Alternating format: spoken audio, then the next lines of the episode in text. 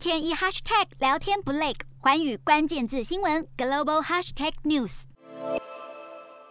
英国经济学人智库发布最新报告，列出二零二二年全球十大风险，台海情势列入其中。该报告认为，相较于其他风险，美国介入的可能性高。台湾与中国发生直接冲突的可能性则是低。不过，报告也指出，一旦发生冲突，将会带来灾难性的后果，不免让人思考两岸关系的发展到底是要维持模糊，还是要走向清晰。过去很长一段时间，两岸碍于政治因素，许多台面上的话都说得模糊又暧昧。无论是各自内部的宪政范畴，或是两岸互动的混沌模式，往往要说清楚、讲明白，最后仍是心照不宣，保持模糊。或许可以让两岸避开剑拔弩张的尴尬场面，所以才会在特定的时空环境留下时代的产物，也就是没有共识的九二共识。然而，随着台湾民主的深化，加上主权认同的本土化，与此同时，中国整体国力的崛起。集权统治成了鲜明的标志。曾经取得某些默契的模糊策略，已不符合当前现实情势的需要。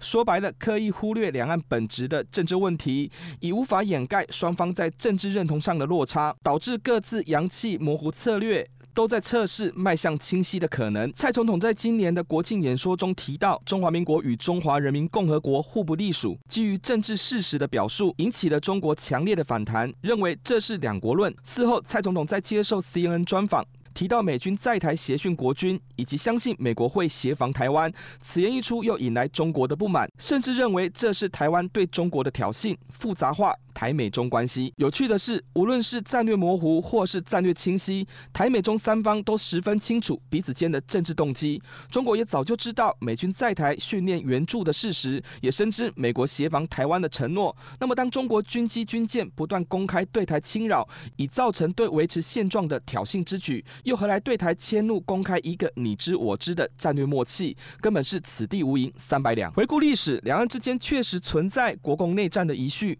但也有着地缘政治的利益考量以及全球普世价值的分野。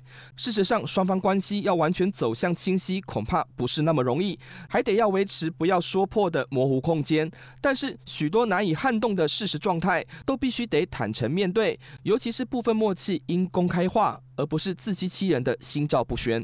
国家发展需要与时俱进，台湾与中国之间必须思考如何因应情势变化。所谓的默契或模糊，也绝非一成不变。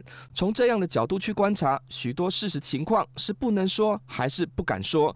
以此来看，如果美军在台既是战略默契，那又何必担心公诸于世？而共军明知美军在台，且美国介入台海的可能性高，那么一连串对台军事恫吓，是要破坏现状，还是要迫使美方清晰表态？谁才？是挑衅的始作俑者，不言而喻。洞悉全球走向，掌握世界脉动，无所不谈，深入分析。我是何荣，环宇全世界全新升级二点零版，锁定每周三、周六晚间九点，环宇新闻 MOD 五零一中加八五凯播二二二以及 YouTube 频道同步首播，晚间十点完整版就在环宇全世界 YouTube 频道。